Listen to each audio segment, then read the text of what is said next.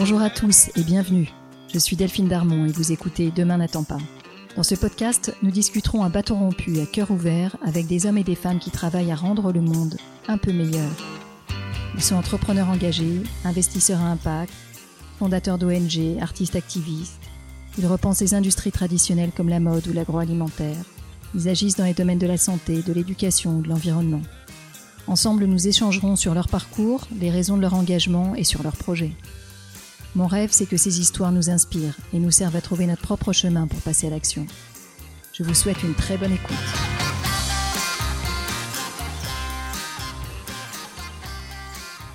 Cette semaine, j'ai le grand plaisir de recevoir Mathieu Tordeur, un jeune homme de 29 ans qui fait de ses rêves son métier. Aujourd'hui, Mathieu est aventurier professionnel et il est membre de la prestigieuse Société des explorateurs français. Dès qu'il le peut, il part à l'aventure. Il parcourt l'Europe à vélo, il participe à une transatlantique à la voile, il se lance dans un tour du monde du microcrédit au volant d'une 4L. En une décade, il a voyagé dans plus de 90 pays, souvent en solitaire, en général dans des lieux reculés où les touristes sont rares, et la plupart du temps dans des conditions sportives extrêmes. Sa traversée de l'Antarctique sans assistance et en autonomie totale lui a valu d'entrer dans le guide des records. Dans cet épisode, Mathieu Tordeur nous parle de sa découverte du monde et de ses liens avec la nature et de l'impact visible du réchauffement climatique sur les pôles. Il raconte avec humilité et avec sincérité ses aventures fantastiques et il partage ses enseignements pour réussir à se dépasser et pour réaliser des exploits qu'on pense inaccessibles. J'espère que vous aurez autant de plaisir que moi à voyager aux côtés de Mathieu en écoutant cet épisode. Je vous souhaite une très bonne écoute. Bonjour Mathieu. Bonjour. Merci beaucoup de me recevoir chez toi aujourd'hui. Tu as euh, fait le tour du monde euh, plusieurs fois, tu as visité plus de 90 pays à 27 ans. On va pas citer tous les pays, mais je vais citer euh, quelques exemples d'expéditions que, tu as pu mener pour nous faire rêver tous un peu. Alors, quand tu étais dans tes, dans tes rentes d'entraînement, on va dire, tu as, fait le tour du monde au volant d'une 4L avec un de tes amis d'enfance pour promouvoir la microfinance, et on va y revenir. Tu as couru plus de 250 km dans le Sahara. euh, tu as couru un marathon en Corée du Nord. Tu as traversé l'océan Atlantique à la voile, l'Europe en vélo, et j'en passe, on y reviendra. Et puis en 2019, tu es devenu le premier Français à rallier le pôle Sud à ski, en solitaire, sans ravitaillement, sans aide. Euh, donc c'est ce dernier exploit t'a fait rentrer en fait dans le Guinness, euh, Guinness Book des records. Euh, tu as été à la fois le plus jeune explorateur euh, à mener cette, cette, expédition et le premier français. Donc tu as, planté le drapeau. Bravo pour tout ça. Mathieu, avant de, revenir sur ces exploits, d'abord, est-ce que tu peux nous dire comment est-ce que tu te définis? Quel est ton métier pour toi?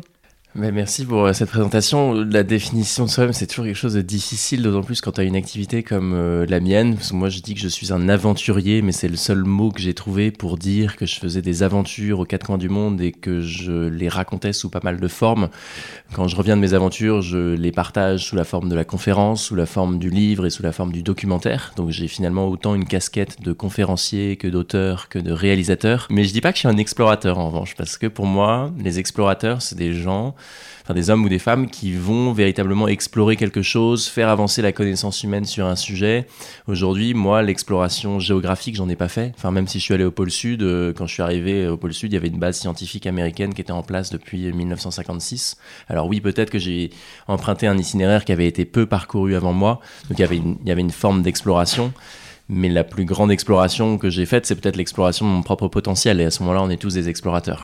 Alors forcément, euh, moi, ce qui m'interroge tout de suite, c'est de, savoir comment on devient un aventurier professionnel, je ne sais pas si tu appelles ça comme ça, ou de profession. Euh, qu'est-ce qui, qu'est-ce qui a fait germer ces graines-là dans ton enfance, dans les valeurs qui t'ont été transmises? Comment est-ce que, je crois que tu as grandi en Normandie, à Rouen. Euh, parmi tous les enfants de ta classe, j'imagine que tu n'as pas beaucoup d'aventuriers professionnels. Non. Qu'est-ce qui a fait que toi, tu en es devenu un et tu as osé aussi? Comment on en vient là? C'est vrai qu'il n'y a pas d'école, il n'y a pas de formation pour euh, faire ce que je fais. Je pense que c'est vraiment le résultat d'une passion et le fruit de plein d'expériences euh, que j'ai menées sur ces dix dernières années maintenant. J'ai grandi en Normandie, j'ai grandi avec euh, les BD de Tintin dans les mains. Enfin, moi, mes parents me racontaient que j'étais même pas en CP, que je dévorais les aventures de Tintin et Milou, donc je savais pas lire, mais je comprenais bien que ce petit personnage avec ce petit chien, il partait aux quatre coins du monde. Et je crois vraiment en fait que ces lectures de Tintin ou cette découverte de l'univers de d'Hergé m'a façonné étant jeune et m'a donné envie, moi, de partir à l'aventure quand j'ai pu le faire. Après, il y a eu plein d'autres lectures euh, d'aventuriers, d'explorateurs, euh, polaires ou non d'ailleurs, euh, quand j'ai grandi. Mais dès que j'ai pu partir à l'aventure, je l'ai fait. C'est-à-dire qu'à mes 18 ans, juste après mon bac, je suis parti traverser l'Europe à vélo. J'avais pas tellement d'expérience sur le voyage itinérant ou sur le vélo, mais j'avais cette soif, en fait, de de voir le monde de mes propres yeux et je me suis lancé dans cette première aventure. Mais je crois vraiment que le, le, le, le, point de départ, ça a été les, les aventures de Tintin et Milou euh, quand j'étais euh, quand j'étais en primaire. T'avais voyagé avant ton premier grand tour en Europe T'avais été sorti de, de, nos frontières Ouais, j'ai eu la chance d'avoir, enfin, de grandir dans un contexte familial où le voyage était quelque chose d'assez naturel. Euh, mes parents nous emmenaient avec mon, ma grande sœur et mon petit frère en voyage assez tôt. Euh, on partait pas forcément très loin, mais enfin au début et puis après on a eu la chance d'aller un peu en Asie, un peu en Afrique euh, et, c'est vrai qu'assez jeune on, on, nous a on nous a montré un peu le monde avec enfin en famille, on m'a poussé aussi à apprendre des langues étrangères assez tôt. Et d'ailleurs c'est aussi pour ça que je suis parti euh, après mon bac faire mes études à l'étranger. Parce que j'étais plutôt assez à l'aise en anglais, que j'avais voyagé un petit peu et donc j'avais cette euh, pas cette facilité mais en tout cas cette prédis cette disposition à me dire que bah, je pouvais aussi faire mes études ailleurs qu'en France. Il y a quelque chose que je dis assez peu, mais en fait qui est assez peut-être révélateur sur mon parcours ou mon profil, c'est que j'ai été scout pendant 10 ans. Et le scoutisme, c'était, je pense, une belle école pour apprendre à se débrouiller, pour apprendre à faire des cabanes, à faire des feux, à être autonome, à monter des petits projets d'équipe avec des gens qu'on n'a pas forcément choisis, parce qu'on est bah, on, est, on est un groupe et euh, on marche par équipe et on choisit pas forcément ses coéquipiers. Et assez jeune, je pense que ça m'a donné envie de monter des petits projets ou de me débrouiller. Et plus que le dépassement ou l'exploit sportif, euh, je crois que cette... Euh, ouais, cette expérience du scoutisme euh, et toutes les activités qui lui sont liées m'a donné envie de continuer à faire de l'aventure, continuer de dormir dehors, à mieux comprendre la nature. Euh, et, et, après, les exploits sportifs, euh, enfin, exploits, c'est un grand mot, mais en tout cas, les, les, hum, les épreuves sportives ou les challenges ou les défis, c'est venu, c'est venu vraiment après, c'est venu, c'est venu avec les aventures que je pouvais mener. Quand tu es parti de la maison, tu as commencé, tu l'as dit, par, par, euh, partir à l'étranger, en Angleterre. Euh, et tu es rentré dans des études brillantes et assez classiques, quelque part. Euh, à quel moment est-ce que tu as, ressenti un appel de la route et tu t'es mis le pied à l'étrier dans tes premières aventures? C'est vrai qu'après mon bac, je suis parti donc faire une fac à Londres dans une fac qui s'appelle King's College euh, et c'était une fac d'affaires européennes, donc tout ce qui touche un peu à la construction européenne. Euh, mais c'est vrai que j'avais cette envie de voyager, je voulais aussi être photographe un peu, enfin ça partait un peu dans tous les sens et je me disais que ces études-là étaient bien parce que ça me permettait de voir un peu de pays, qu'il y avait une année à l'étranger euh, qui était aussi prévu. Donc euh, j'étais en Angleterre, mais ma troisième année était en Allemagne. Donc ça me permettait de, ouais, de bouger un petit peu. Et puis le gros avantage, euh, pour être très honnête avec toi, c'est y avait aussi, on avait aussi beaucoup de temps l'été. C'est-à-dire qu'en Angleterre, on a quatre mois de vacances. Et moi, ma stratégie était de bah, passer mes examens, de travailler euh, pour gagner un peu de sous dans un resto ou ailleurs, euh, et puis après de partir à l'aventure avec euh, cet argent que j'avais gagné. Et donc en fait, je travaillais quelques mois, et puis sur les deux mois qui me restaient, ou sur le mois qui me restait, eh bien, je partais traverser l'Atlantique à la voile. Donc je me payais un billet d'avion pour aller dans les Caraïbes, et puis je trouvais un bateau pour ramener un bateau en traversant l'Atlantique, revenir en Europe. Bon, c'était pas aussi simple que ça, parce que j'avais trouvé le bateau avant de partir, j'avais pas fait le grand saut directement Martinique pour trouver un, équipage. Mais, mais j'essayais voilà, de, vivre des aventures comme ça, pas très longues, un peu amateurs, autofinancées. Et en fait, en faisant ça, c'était une, enfin, une succession d'expériences euh, qui mettait une forme de, bah, de formation pour devenir aventurier et faire ce que je fais aujourd'hui. Et, donc j'avais cette envie un peu irrépressible que de voyager, de voir le monde, mais j'avais aussi envie de continuer ces études-là parce que j'avais la chance déjà d'avoir euh, bah, des parents qui pouvaient me soutenir dans, dans, dans, dans ce contexte euh, étudiant et j'avais la chance d'être dans une bonne université. J'étais aussi intéressé par le sujet tout simplement. Et au-delà de tout ça, en fait, c'était une façon de me rassurer aussi. Moi, je, rêvais, je rêvais de, faire ce que je fais aujourd'hui, mais, mais j'assumais pas du tout. Enfin, j'ai mis beaucoup de temps à assumer la volonté et à rassembler le, la confiance en moi pour me dire que je pouvais faire de tout ça un métier. Enfin, c'est difficile quand tu regardes tes copains qui font tous des études, euh, tes frères et sœurs aussi. Euh, c'est radical de se dire, euh, bah non, moi je veux avoir un métier où je sais pas ce que je ferai dans un an. Et, et donc, c'était une façon de me rassurer. C'est aussi pour ça que j'ai fait après un master à Sciences Po. Donc, j'ai choisi de, faire les, enfin, de mener les deux de front. Donc il y a eu une bascule à un moment d'un voyage loisir, aventurier mais loisir, à un voyage professionnel. Ah ouais. Tu te rappelles à quel moment cette bascule a eu lieu? Ah ouais, 100%, parce que euh, au début, donc c'était des aventures que je vivais l'été. Je me dégageais du temps l'été pour partir à vélo, traverser l'Europe, l'Atlantique à la voile, comme je le disais, faire des voyages en stop, etc. Et puis c'est vrai qu'à un moment, tout ça, ça m'a plus suffi. Euh, je, m'abreuvais de lectures, de voyageurs, d'écrivains voyageurs, d'explorateurs, et je me disais, mais tout ça est fascinant, et, bon, moi j'aime bien ces expériences que j'entreprends l'été, mais j'aimerais bien mener une aventure qui soit plus longue, qui soit plus intense, qui soit plus engagée. Et donc là, je suis allé voir euh, mon université et je leur ai demandé s'il était possible de prendre une année sabbatique. Et donc ils ont dit, bah ouais, absolument, tu peux complètement euh, t'arrêter un an et revenir l'année prochaine. C'était une simplicité euh, déconcertante. Et après, avec mon ami d'enfance, on a choisi de faire le tour du monde en 4L. C'était un voyage à travers 40 pays un tour du monde euh, de 50 000 km pour promouvoir la microfinance. Alors la microfinance, c'est l'apport d'argent, de liquide à des personnes qui sont exclues du système bancaire classique. Pourquoi elles sont exclues de ce système? Parce qu'elles sont souvent trop pauvres, qu'elles enfin que les banques, ça les intéresse pas de prêter des petites sommes d'argent, c'est trop risqué. Elles sont parfois illettrées, donc ça rend difficile la signature de contrat. Donc finalement, elles sont un petit peu à la marge. Et aujourd'hui, il y a des, des, institutions de microfinance qui existent, qui viennent justement apporter des petites sommes d'argent à ces personnes-là pour qu'elles puissent démarrer des activités génératrices de revenus. Il y a plein de microcrédits différents. Il y en a qui sont qui marchent pas, qui sont usuriers, enfin qui pratiquent des taux usuriers. Et puis tu en as d'autres, celui qu'on a essayé de soutenir, qui sont solidaires et où il y a un vrai accompagnement des micro-entrepreneurs notre projet, ça a été de récolter de l'argent auprès d'institutions privées, publiques en France. On a récolté 25 000 euros qu'on a répartis à 150 micro-entrepreneurs à travers le monde sur notre route. Et le projet, en fait, avec Nicolas, c'était vraiment d'aller rencontrer ces micro-entrepreneurs avec notre 4L. Jamais tout seul, parce que bah, nous, on était étudiants, on débarquait nulle part, mais toujours avec un représentant d'une institution de microfinance locale qui comprenait les raisons pour lesquelles on était là, qui faisait le lien avec le micro-entrepreneur. Et nous, tels des petits reporters du microcrédit, on interrogeait, on interviewait. On en a fait un livre et un film à l'issue de ce voyage d'un an. Je mettrai tout ça dans les notes de l'émission. Alors, j'ai pas lu le livre, mais par contre, j'ai vu le film. Il est vraiment très chouette et je vous incite tous à aller le voir. Après la 4L, bien sûr, après ton tour du monde en 4L, quelles sont, celles qui ont été soit la, plus émouvante, soit la, euh, plus formatrice euh, que tu aimerais partager?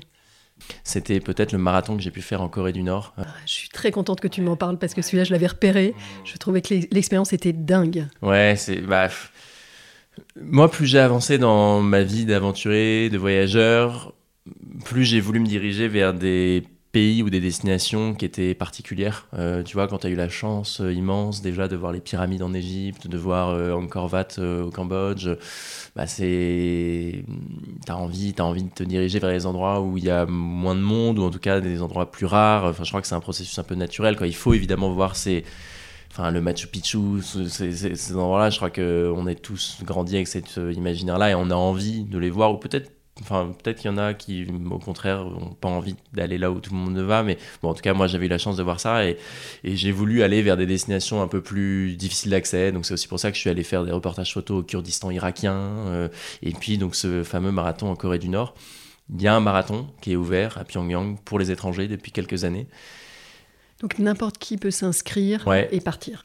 Absolument. C'est en fait c'est pas difficile d'aller en Corée du Nord contrairement à ce qu'on pourrait penser. On peut pas y aller librement, c'est-à-dire qu'il faut passer par une agence euh, basée en Chine généralement, euh, et euh, on te prend en charge de A à Z, donc il faut accepter ça. C'est pas évident. Moi c'était un voyage c'était très particulier qui m'a beaucoup questionné. Enfin moi, je suis avec ma maman euh, en Corée du Nord. Je suis pas parti euh, seul, mais mon père, par exemple, était complètement contre l'idée d'aller euh, à Pyongyang. de cautionner. de cautionner. Et ce que j'entends à 100%, hein, c'était un vrai, un vrai sujet dans ma famille. Et ma mère était un petit peu comme moi, curieuse de voir ce qu'était un régime totalitaire au 21e siècle. Mais c'est vrai que quand tu es là-bas, il faut accepter de te dire, voilà, tu vas manger dans tel resto, tu vas dormir là, tu vas visiter ça. T'as aucune liberté, t'as pas accès à la monnaie locale, tu peux pas parler aux gens. Euh, donc tu, en fait, c'est un, c'est un espèce de, moi, le sentiment que ça me donnait, c'était sur un plateau euh, de tournage, quoi, où t'avais quasiment des acteurs devant toi qui euh, répétaient ce qu'on leur avait dit, demandé de répéter. C'est vrai que t'es en rupture avec tes autres expériences. Complètement, très, rien à voir. Très en lien en fait avec les populations. Absolument. et, et, ce marathon était un peu une excuse pour aller en Corée du Nord. Je sais pas si je serais allé en Corée du Nord sans le marathon. le marathon, c'était une expérience justement un peu authentique parce qu'on courait avec les Nord-Coréens. Donc il y avait le départ commun, donc il y avait pas mal d'étrangers, et puis il y avait tous les Nord-Coréens qui étaient là. Et finalement sur la course, bah, tu te retrouves avec euh, ces Nord-Coréens qui courent, qui courent avec toi. Et, et moi, je me souviens quand même de moments où bah, il y avait un Nord-Coréen qui avait soif et moi j'avais de l'eau, donc je lui en ai donné et puis il m'a tapé dans le dos. Et même si on se comprenait pas et qu'on avait des vies qui n'avaient euh, rien, enfin diamétralement opposées, il y avait quand même ce contact et cet échange dans, dans cet effort qui, euh, bah, qui, qui était quand même chouette. C'était le seul moyen en fait d'avoir un contact avec, euh, avec ces gens-là. Et puis après, après, c'est une expérience qui est, curieuse parce que le marathon de Corée du Nord, tu es obligé de le finir en moins de 4 heures, sinon tu es éliminé. Euh, c'est pas euh, que tu finis sur le bûcher si tu fais plus de 4 heures, mais comme ils veulent pas trop qu'il y ait d'étrangers qui se baladent dans la capitale, euh, parce qu'ils veulent que la cérémonie se tienne de, de, de clôture se tienne à midi pile ou midi 30, je me souviens plus, et bah si tu es en plus de 4 heures, ils viennent te récupérer et ils te ramènent dans le stade. Quoi. Donc c'était ouais, très très particulier. Et dis-moi, un étranger peut gagner le marathon? Alors, un étranger, non, là, il ça serait une insulte au régime. Bah, c'est marrant que tu poses cette question parce qu'il y avait un étranger qui menait, le... enfin, qui était premier sur la course. Et le premier est toujours euh, précédé d'une voiture, c'est-à-dire que c'est une voiture qui ouvre en fait euh, le, le, parcours. Et derrière, je me souviens plus, mais c'était un étranger, un occidental qui menait la course, qui était dessus de très près par un, un Nord-Coréen. En tout cas, l'année où je l'ai fait, c'était en 2000. C'était quand le marathon de Je crois que c'était en 2016 que je l'ai fait. Et juste derrière, il y avait un Nord-Coréen. Et il se trouve que l'arrivée dans le stade, tu arrives dans le stade et disons que quand tu pénètres dans le stade, pour aller sur la ligne d'arrivée, il faut tourner à droite. Et il y avait ce, cet occidental qui était numéro 1 et le Nord-Coréen numéro 2 qui était juste derrière. La voiture tourne à gauche et donc le l'occidental je me souviens plus de sa nationalité mais suit la bagnole mais en fait on a dit que la ligne d'arrivée était à droite tourne à gauche et le nord-coréen tourne à droite et le Nord-Coréen la ligne d'arrivée. L'honneur était sauf. Et, le Nord-Coréen a gagné le marathon. Et l'étranger est arrivé, euh, enfin, du coup, n'a pas compris pourquoi la voiture tourne à gauche. Il s'est dit, bah non, c'est là-bas, et est arrivé. Donc, euh, je pense que oui, tu as une bonne, bonne intuition. En tout cas, c'est ce qui s'est passé quand moi j'ai fait le marathon de, de Pyongyang. Après, euh, ouais, après, je, je sais pas, est-ce que c'était une erreur, c'est de la triche, j'en sais rien. Merci pour ce partage. J'avais, je suis heureuse que tu en aies parlé parce que ça paraît absolument inaccessible. Mm-hmm.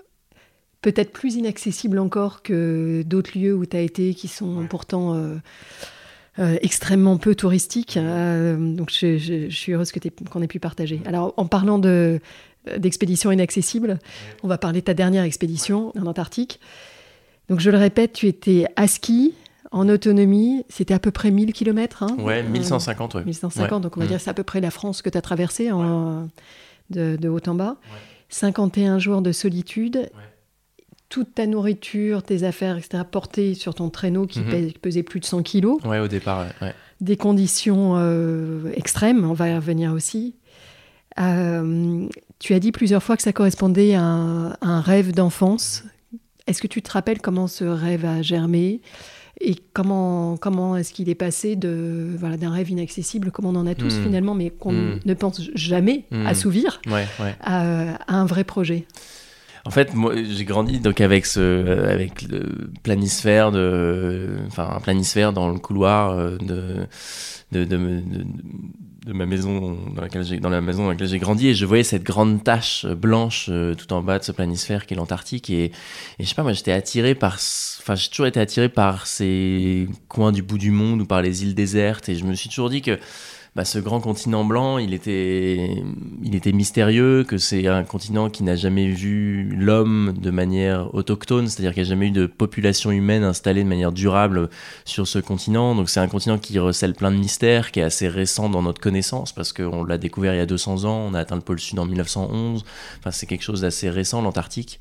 Et donc moi, en grandissant, je me suis toujours dit, bah ça c'est vraiment le bout du monde, et, c'est un endroit dans lequel j'aimerais bien aller un jour, et, j'ai toujours du mal à comprendre le the pourquoi, enfin, euh, pourquoi j'étais attiré par cet endroit-là? Parce que c'est un endroit qui est absolument extrême, le plus froid, le plus sec, le plus venteux de la planète, enfin, hyper inhospitalier et hostile. Pas de faune, pas de flore au cœur de, du continent, mais, euh, mais une vie euh, près de l'océan, enfin, sur, sur la côte de l'Antarctique.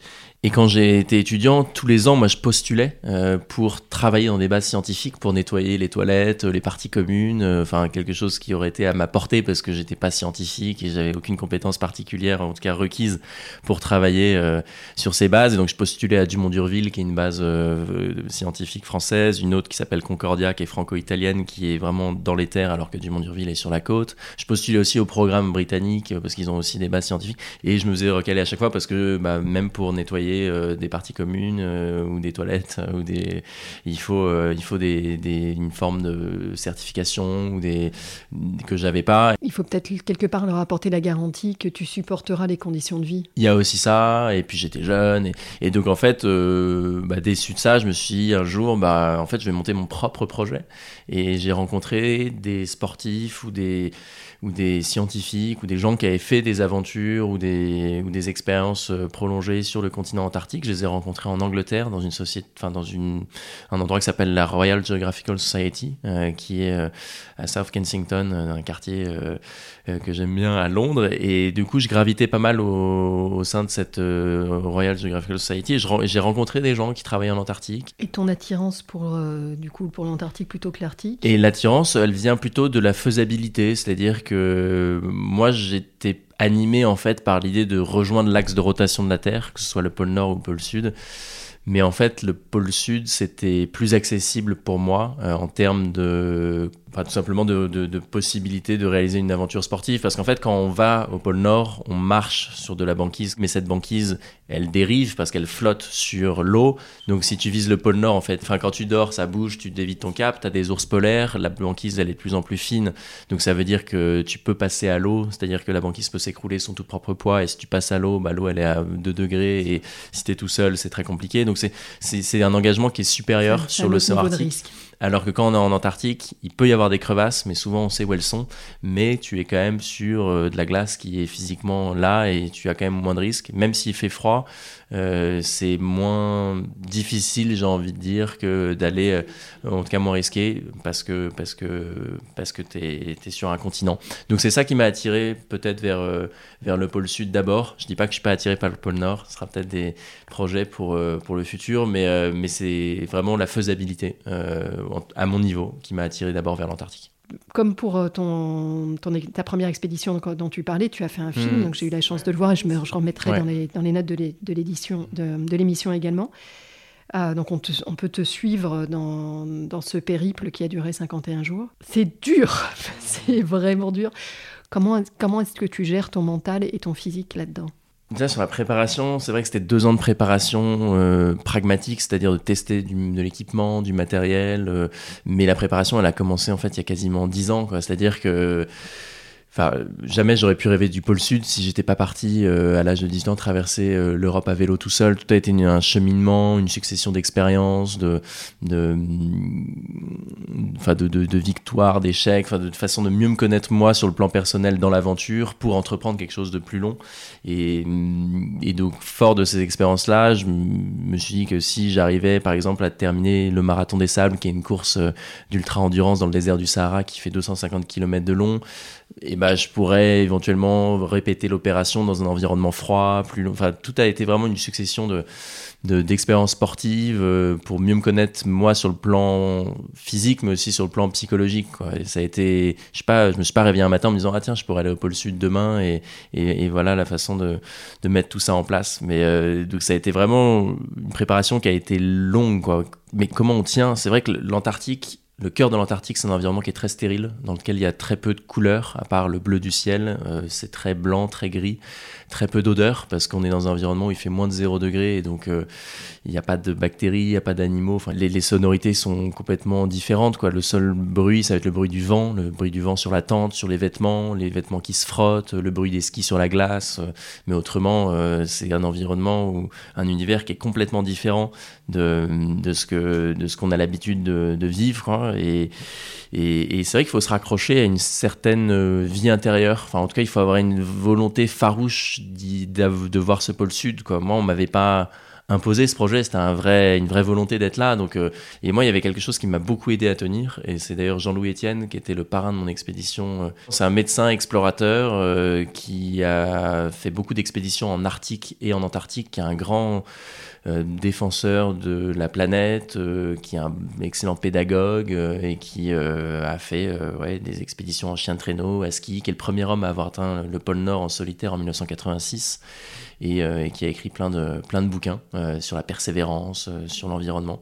Et Jean-Louis Etienne m'avait dit justement, Mathieu, euh, quand c'est difficile, remets ton rêve de pôle sud à la surface. Et je trouve la formule assez, assez jolie et hyper efficace quand on se retrouve dans une situation un peu de découragement, où on a on perd un peu la motivation, on perd un petit peu le cap, on se demande un petit peu ce qu'on fait là, eh bien on essaye de se replonger dans l'état d'esprit dans lequel on était quand on préparait cette aventure, quand on rêvait justement de ce pôle sud, et justement me rappeler un peu le, le moment où je préparais cette aventure, tous les efforts que j'ai pu faire pour trouver des partenaires, des sponsors, m'entraîner, euh, essayer de me de réactiver tout ça, de raviver tout ça pour euh, bah, me dire que voilà, j'étais au cœur de l'Antarctique, j'étais là où j'avais toujours rêvé d'être et que oui, ça va être, ça allait être difficile, ça allait jamais être simple cette expédition, mais qu'il fallait prendre les choses comme elles venaient. Moi, il y avait deux techniques que j'employais, c'est j'essayais de me fixer des petits objectifs, c'est-à-dire de jamais, jamais, jamais penser à l'arrivée, penser au pôle sud, parce qu'autrement, parce que c'est décourageant. Complètement, c'est complètement désarçonnant de se dire qu'il reste 600 km de grands blancs, de grands vides,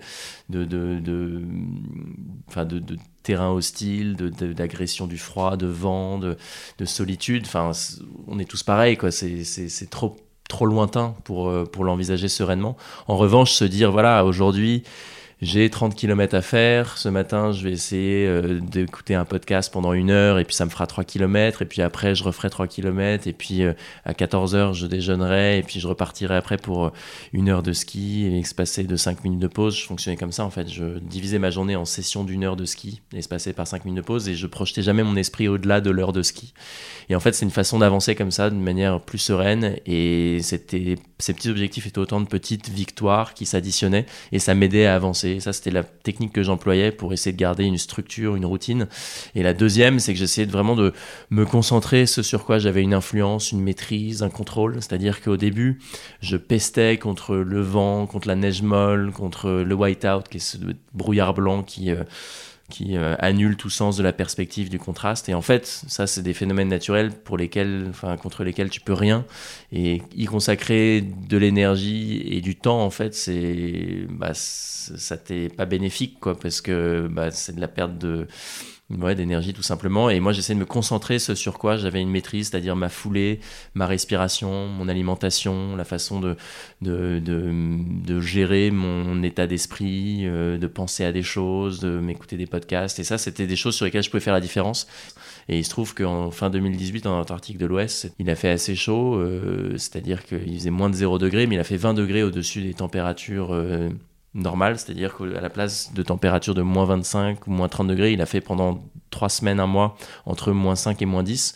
Mais c'était assez problématique pour moi parce que ces températures élevées s'accompagnaient de chutes de neige avec ces masses d'air et ces chutes de neige ralentissaient beaucoup ma progression parce que le traîneau s'enfonçait dans la neige, mes skis aussi, et au lieu de parcourir une dizaine de kilomètres tous les jours, j'en faisais parfois 5 ou 6 et j'avais prévu 50 jours de nourriture et, pas beaucoup plus.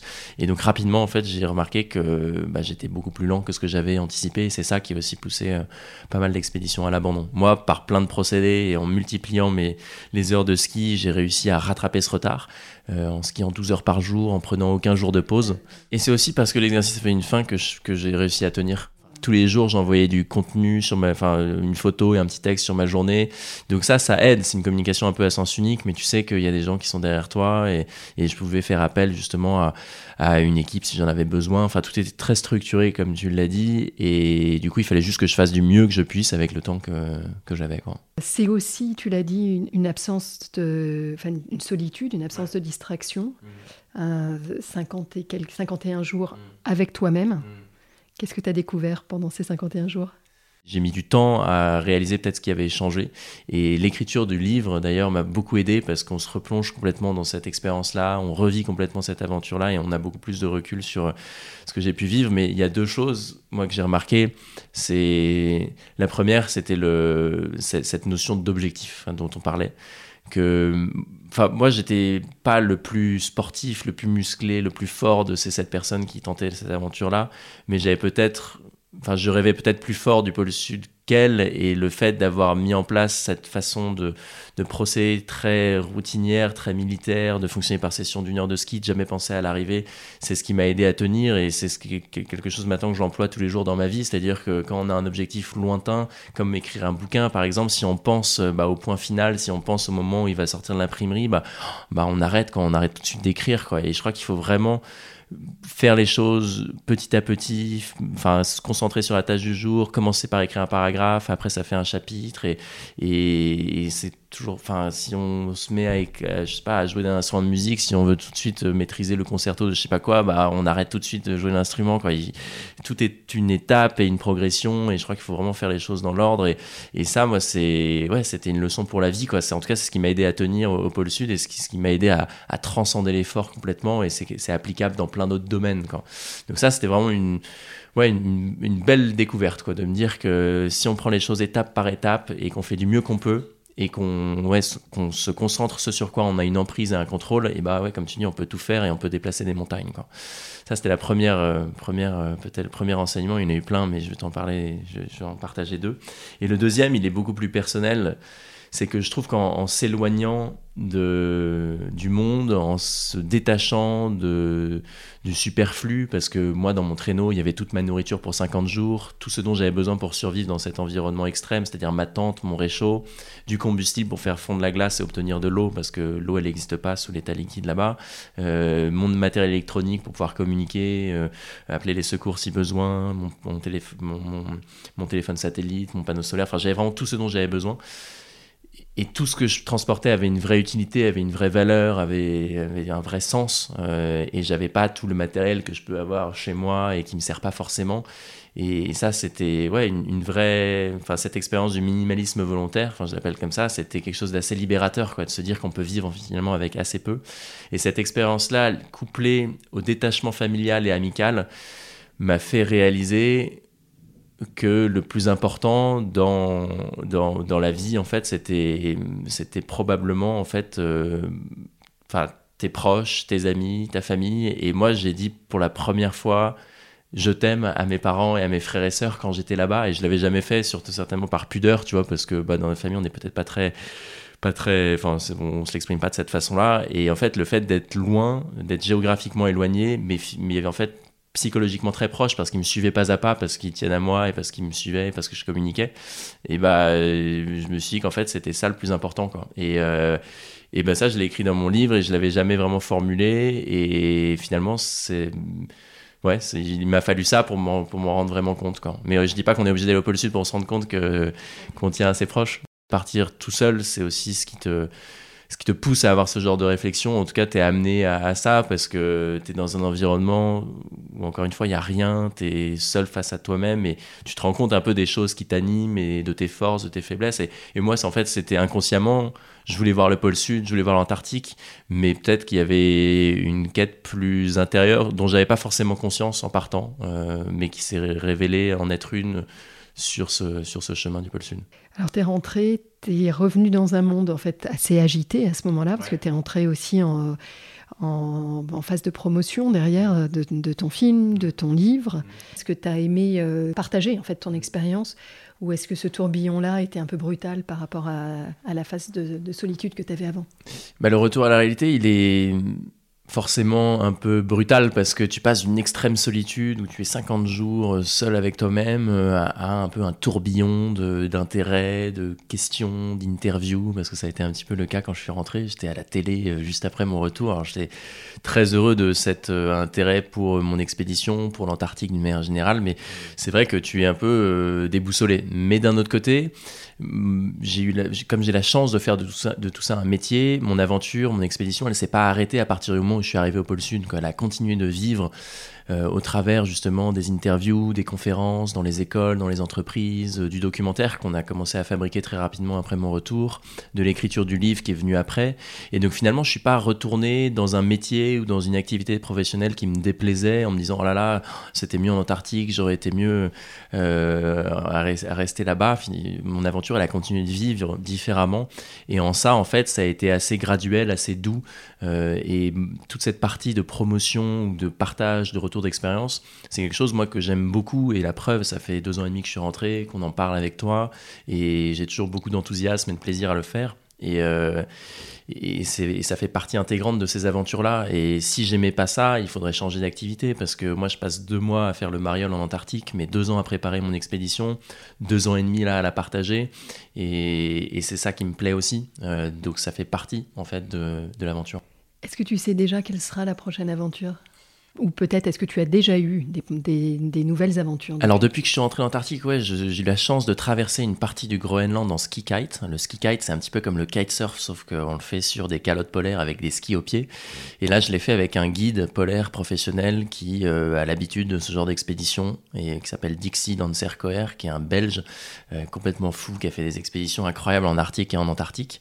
Et donc là, on a fait ça l'été dernier. Euh, pour moi, c'était une façon d'apprendre à faire du ski kite avec les meilleurs de voir une partie du Groenland que je connaissais pas, euh, pour éventuellement faire d'autres expéditions de cette nature euh, dans ces environnements que j'affectionne particulièrement. Et puis sinon, je suis tout juste de retour d'une aventure dans les Alpes, donc plus locale, euh, avec une petite équipée assez éclectique parce qu'on avait un écrivain voyageur qui s'appelle Cédric Gras, on avait une glaciologue qui s'appelle Inès Dussaillant et on avait une guide de haute montagne qui s'appelle Lise Billon, qui est piolet d'or et qui nous encadrait. Et l'idée, c'était de partir avec deux caméramans et un réalisateur pour euh, aller documenter la fonte des glaciers alpins. Et c'était hyper intéressant de faire parler les glaciers, de faire des mesures avec cette glaciologue. Et donc euh, j'en suis tout juste de retour. Et là, bientôt, en, au printemps, je vais aller faire le tour de la Normandie à vélo pour aller valoriser un peu notre Normandie que j'aime beaucoup parce que je suis de, je suis de cette région-là et, montrer que voilà, on peut vivre des aventures aussi euh, proches de chez soi et qui sont intenses et on n'a pas forcément besoin d'aller en Antarctique ou d'aller faire l'ascension de l'Everest pour euh, ressentir un sentiment d'accomplissement, qu'on peut vivre des choses aussi euh, hum, intenses et, des expériences de nature euh, voilà, dans, nos, dans nos belles régions. Aujourd'hui, je travaille sur un projet euh, sur un bateau. Euh, c'est un, un, projet qui s'appelle Le Français Témoin d'épaule. C'est un fonds de dotation qui vise à transformer un vieux gréement, un vieux bateau en plateforme de sensibilisation au monde polaire. Et en quelques secondes, ce projet, c'est de ramener ce bateau tout le long de la côte française pour le faire débarquer dans chaque port et accueillir à son bord des scolaires, des collégiens, des lycéens, des primaires pour leur expliquer ce qu'est l'article antarctique avec des scientifiques, avec des profs, avec des, des, euh, glaciologues, avec plein de données pédagogiques. Et le projet serait de retourner au Groenland en 2022 sur les traces de Jean-Baptiste Charcot, qui est un explorateur polaire qui était allé il y a 100 ans, et de comparer les données qu'il a pu faire, enfin les prélèvements qu'il a pu faire il y a 100 ans avec ce qu'on peut faire aujourd'hui. Euh, donc voilà, je, travaille dans ce sens-là, avec cette dimension un peu de faire mieux connaître l'Arctique, l'Antarctique. Euh. on arrive à la fin de cet entretien, malheureusement. Merci. Merci à toi. Encore deux petites questions euh, avant de filer. Une première sur, j'aimerais savoir qui tu rêverais d'entendre à ce micro. Ouais. et puis, si tu peux nous rappeler comment te suivre, comment te joindre pour tous les auditeurs qui en auraient envie à qui je rêverais d'entendre? Moi, il y, a un homme qui me. qui, qui me Enfin, qui, ouais, qui me passionne et qui m'impressionne euh, particulièrement, c'est Bertrand Picard. Je, tu, tu connais.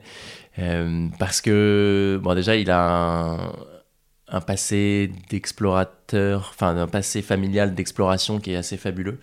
Et puis c'est un garçon qui euh, est dans l'aventure, mais qui est aussi dans euh, la, mise en forme de solutions, euh, notamment sur bah, tous ces sujets qu'on a évoqués, le dérèglement climatique, la pollution, et qui a du coup une fondation qui vise justement à trouver des solutions durables, économiquement enfin, saines pour bah, lutter contre les grands maux de, la société. C'est intéressant que ce soit mm. une personne que tu admires parce qu'il est effectivement au croisement entre l'aventure et, le, et la cause de l'environnement qu'il avec, avec vraiment une démarche de solution. Moi, il m'inspire et je pense que si tu avais la chance de pouvoir l'avoir euh, à ce micro, ce serait top. Il m'inspire beaucoup, j'adorerais. On va y travailler. Merci. Et pour te suivre Pour me suivre, c'est assez simple. Moi, je m'appelle Mathieu Tordeur et j'ai la chance de ne pas avoir beaucoup de personnes qui portent mon prénom et mon nom. Donc, euh, si on tape Mathieu Tordeur sur Google, on trouve rapidement mon compte Instagram, LinkedIn, euh, Facebook. Donc, Mathieu Tordeur. Super. Merci, Mathieu. Merci à toi. Un grand merci de nous avoir écoutés jusqu'ici. J'espère que cet épisode vous a plu. N'hésitez pas à nous laisser vos commentaires ou suggestions d'invités sur Instagram. Enfin, si le podcast vous a plu, allez vous abonner et notez-le 5 étoiles bien sûr sur Apple Podcast. Vous pouvez même demander à vos amis, à vos enfants, à vos voisins, aux amis de vos amis, aux voisins de vos voisins, de mettre une note au podcast. C'est comme ça seulement que Demain n'attend pas gagnera de la visibilité et sera trouvable sur les plateformes. Alors je vous dis à très bientôt pour un nouvel épisode.